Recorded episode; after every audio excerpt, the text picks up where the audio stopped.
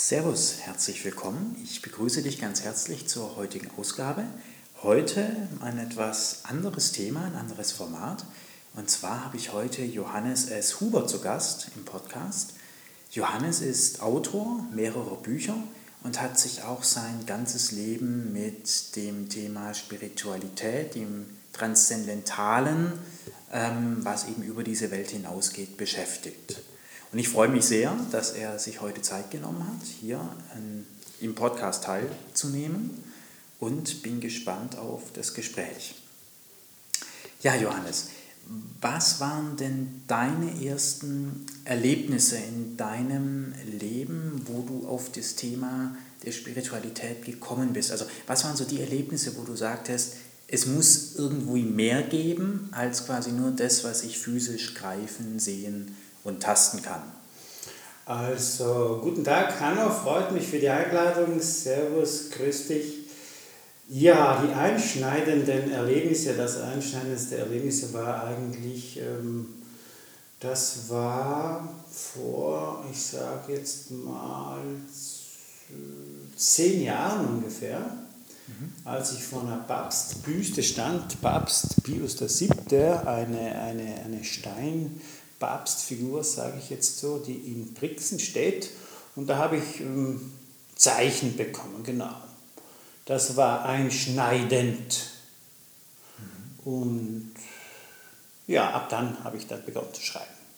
Dann hast du quasi geschrieben und auch quasi deine, deine etwas andere Sicht auf die Welt eben dargelegt, um sie anderen zugänglich zu machen. Oder was war deine tiefe Motivation, dass du gesagt hast, diese Themen, das, was, was man nicht sehen kann, so unbedingt, oder was viele Menschen nicht sehen, braucht Raum oder muss quasi dargestellt werden.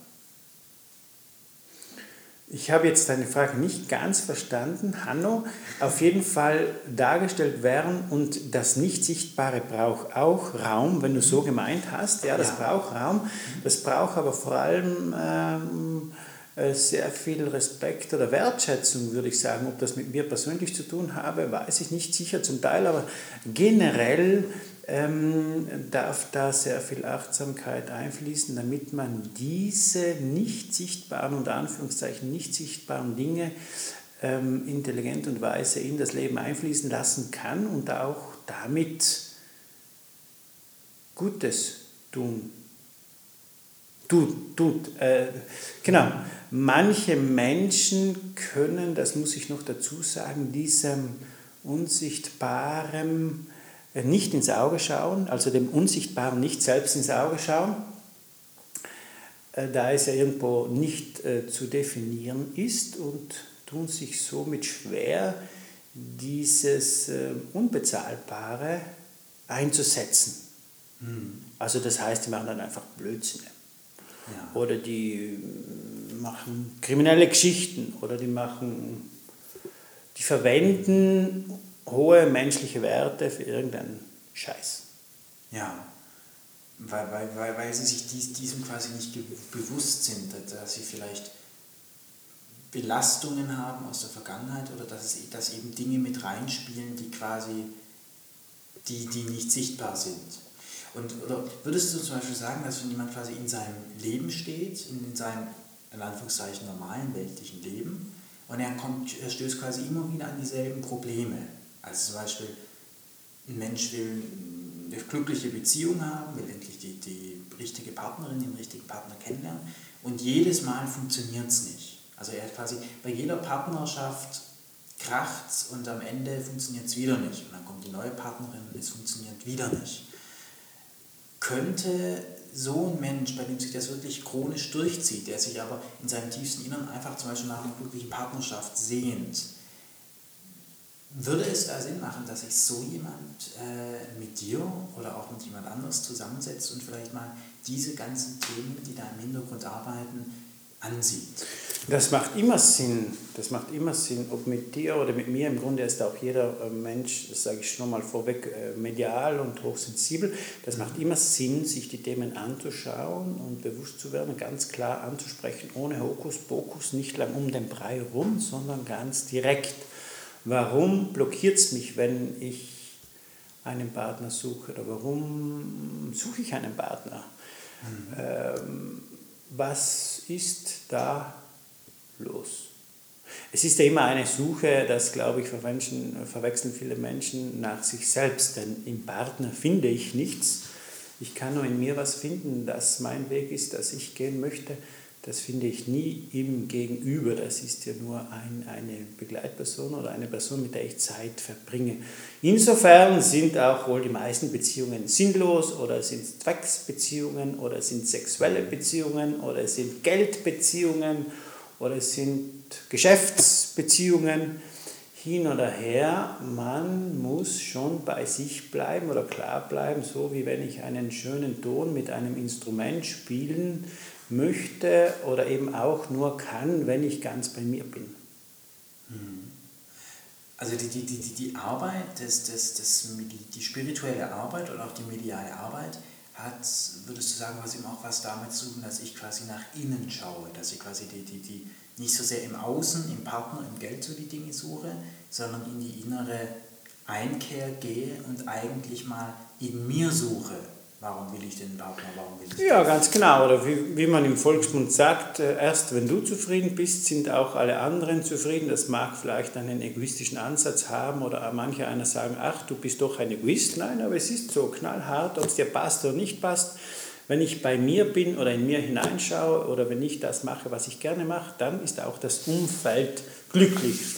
Und so darf gesagt werden, zuerst du und dann alle anderen. Oder schau mal auf dich. Heißt es ja auch so schön im Volksmund. Mhm. Genau. Welche Tipps kannst du denn jemand geben, der gerne sich mit spirituellen Dingen beschäftigen würde, der eigentlich so diese Ruhe sucht, aber halt sieht, ich habe einen stressigen Alter, ich habe dies, das, jenes, ich habe multiple Anforderungen, denen ich mich konfrontiert sehe. Welche konkreten Tipps könntest du so einem Menschen geben, damit er sich seiner seiner, seiner, seiner medialen Seite, seiner spirituellen Seite bewusst wird, die er ja schon in sich hat. Also ganz das Einfachste und Kostenlosste, rausgehen in die Natur oder irgendwo hinsiedeln, wo es wild ist und eigentlich nur von Natur umgeben ist. Das kann zum Beispiel, wo ich selbst lebe oder investiert habe, die Toskana sein, die Maremma sein, die unberührte Toskana sein, das kann aber auch Neuseeland sein, das kann natürlich auch eine Albenhütte in Südtirol sein, weniger ähm, irgendeine Wohnung in Berlin und wenn die noch so schön und groß ist, auf alle Fälle Natur. Hm. Umso näher der Natur, umso näher dein Wesen, das spirituell ist, ob du magst oder nicht. Ja. Friedrich Nietzsche hat auch mal gesagt, wir fühlen uns in der Natur wohl. Also Friedrich Nietzsche, ein bedeutender deutscher Philosoph, ähm, der hat was ganz Interessantes über die Natur gesagt. Und er hat nämlich gesagt, über die Natur, in der Natur fühlen, fühlen wir uns wohl, weil die Natur keine Erwartungen an uns hat, beziehungsweise weil die Natur nicht über uns als Mensch wertet. Ähm, und jetzt sehen wir im Alltag doch öfter die Situation, dass viele das Gefühl Gefühl haben, sie müssen ständig irgendwelchen Erwartungen gerecht werden. Besonders in der heutigen Gesellschaft, dass quasi, es wird eben erwartet, dass man was schafft, dass man dies, das, jenes macht und so weiter. Und ständig versuchen viele quasi diesen ganzen Anforderungen gerecht zu werden, weil sagen, ja, der Chef will, dass ich Überstunden mache, mein Kind will, dass ich eine tolle Mutter bin, äh, mein Partner will, dass ich Geld verdiene und so weiter und so fort. Ähm, würdest du sagen, dass da die Natur das eben ausgleicht, weil die Natur quasi ein Ort ist, an dem der Mensch als Ganzes sein darf, ohne sich irgendwelchen Bewertungen und Anforderungen ausgesetzt zu sehen. Ja, die Natur kann das ausgleichen, mhm. auf alle Fälle.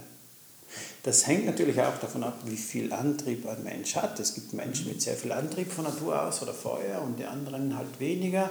Dann gibt es halt Menschen, die ähm, nehmen dann halt auch noch künstliche Drogen dazu oder rauchen. Das kann den Prozess ein bisschen erleichtern, aber ich denke, das geht alles auch ohne, eben nur mit reiner Natur. Ähm, das ist möglich, man muss es nur zulassen oder eben nochmal zurückzukommen, die Themen am Thema ansprechen oder das Ding am Ding ansprechen. Das ist dann genauso wie die Natur leben und erleben, wenn ich meine Themen oder äh, das Ding am Ding anspreche. Mhm. Ja, einfach das Ding am Ding ansprechen. Was möchtest du, nicht dein Partner, nicht dein Chef, was möchtest du in deinem Leben tun? Mhm. Es gibt durchaus, so erlebe ich das zumindest, ein zunehmendes Bedürfnis der Menschen, sich Spiritualität zuzuwenden oder dem ganzen Thema. Und es gibt jetzt aber sehr viele Angebote, würde ich sagen, auf dem Markt. Es gibt quasi Kirsten Wundern, es gibt Menschen wie dich, Mediane, die darüber auch Bücher schreiben, die Gespräche anbieten. Wenn ich mich jetzt der Thematik zuwenden will und ich bin auf der Suche nach einem spirituellen Lehrer, nach einem Konzept und jetzt weiß ich aber vielleicht gar nicht, weil ich neu auf diesem, äh, auf diesem Gebiet bin, an wen soll ich mich jetzt wenden? Äh, wie erkenne ich denn vielleicht auch ein schwarzes Schaf in der Branche? Oder was würdest du sagen, ist das Wichtigste bei der spirituellen, medialen Arbeit, ähm, um zu erkennen, ob das quasi mich wirklich weiterbringt oder ob es eigentlich quasi auch nur eine Ablenkung ist und ähm, ja, mich eigentlich nicht wirklich weiterbringt, weil das quasi zu nichts führt? Ja, das ist ähm, eine, eine eine Welt, die hat keine Grenzen da, weil die Themen da ja Unendlichkeit sind oder Ewigkeit sind, so wie der Titel von meinem ersten Buch, Ein Strahl in der Ewigkeit. Ähm, schwarze Schafe, ich würde es einfach so sagen, man darf äh, eben auch, wenn man sich begleiten lässt oder einen Spiegel sucht, man muss bei sich bleiben. So einfach äh, in dem Sinne, dass man sich nicht ähm, abhängig macht also wenn ich zu einer Person gehe und ein paar Gespräche suche, okay, dann passt das, dann bezahle ich dafür, das kann gratis sein, das kann 500 Euro die Stunde sein, das ist ja nicht das Problem, aber man muss bei sich bleiben und sich nicht den Kopf ausschalten lassen oder von anderen Gedanken abhängig machen. So, und wenn ich das mache, dann, dann habe ich das Thema schwarze Schafe schon ausgestaltet. Es ist schon zu sagen, man darf es schon auch sagen, es gibt viele Begleitformen, die machen gezielte Menschen abhängig und wenn ich dich abhängig mache, dann habe ich dann irgendwann auch alle deine Bankkonten. Also man darf die spirituelle oder die göttliche Kraft äh, niemals ausnutzen. Hm. Ja, sehr, sehr, sehr wichtiger Punkt. Also quasi dieses, dieses wenn ich zu einem als spirituell Suchender, zu, zu einem Lehrer, Meister, zu einem Medium oder wie auch immer gehe, dann ist quasi das das wichtigste Kriterium, dass ich nicht hingehe, der macht irgendwas für mich, sodass keine Abhängigkeit entsteht, sondern es bleibt nach wie vor bei mir und auch meine Arbeit und der andere hilft quasi nur, nimmt mir aber das eigene nicht ab. Genau, der, der muss halt auf der Höhe sein, dass er auch geerdet ist und dann führt er dich auf deinen Weg. So, und das ist der Sinn, ganz normal, so wie das Eltern für die Kinder machen gehst du dann halt zu einer Person, ob Mann oder Frau, das kann sich jeder selbst aussuchen und jeder muss auch nicht mit jedem, jeder kann nicht mit jedem, auch nicht jeder Arzt ist für jeden zugänglich, das ist alles relativ. Diejenige Person bringt dich auch auf, einfach, die sollte dich auch äh, einfach einen kleinen Schritt mehr auf deinen Weg bringen. Das ist der Sinn und die Aufgabe einer äh, sogenannten spirituellen Begleitung. Das kann auch ein Freund sein, aber wenn du gezielt, gezielt das machst und die Themen eben privat rauslässt in deinem Leben, dann kriegt das auch einen Rahmen und einen Wert für dich, dass du über diese Sachen, die du dann mit der Person sprichst, nicht streust. Das machst du für dich alleine und fertig. Das ist eine private Sache. Mhm. Auch was sehr Intimes. Ja, was in deiner Arbeit mit, mit den Menschen, denen du die du begleitet hast. Ähm, gibt es da so etwas wie, wie sozusagen die, die klassische Entwicklung oder wo ist dir irgendein Fall bekannt, wo du gesagt hast, da ist ein Mensch mit, einer, mit einem konkreten Problem irgendwie reingegangen und das hat sich dann entwickelt. Möchtest du vielleicht darüber was erzählen, wie quasi der Werdegang eines spirituell Suchenden, eines unter medialer Begleitung stehenden Menschen sich vollzieht? Oder kann man das so gar nicht sagen, ist da jeder Mensch individuell? Ja, das sind wie gesagt grenzenlose Themen. Jeder Mensch ist individuell und jeder Mensch ist ein Individuum. Aber wenn sich eben dann Brüche zeigen in der Beziehung, weil die Beziehung das ist, was uns das Fernsehen zeigt, wenn sich Sachen zeigen oder wenn ein Kind nicht mehr das macht, was die Mutter nicht äh, mehr äh, möchte, dann ist das ja schon eigentlich eine spirituelle Entwicklung oder eine Entwicklung. Ich glaube, Entwicklung ist spirituell äh, alles, was nach vorne geht oder alles, was sich reibt, ist insofern gut und ist spirituell, denn den Prozess, den muss jeder dann natürlich selbst gehen, den kann auch ich dir als Hanno nicht sagen, das musst du mhm. selbst gehen, ich kann dir nur darauf hinweisen. Ähm, also, wenn die Sachen nicht täglich sind, dann sind die in der Masse der Menschen auffallend oder abnorm oder du bist gleich aggressiv oder du bist äh, unsympathisch.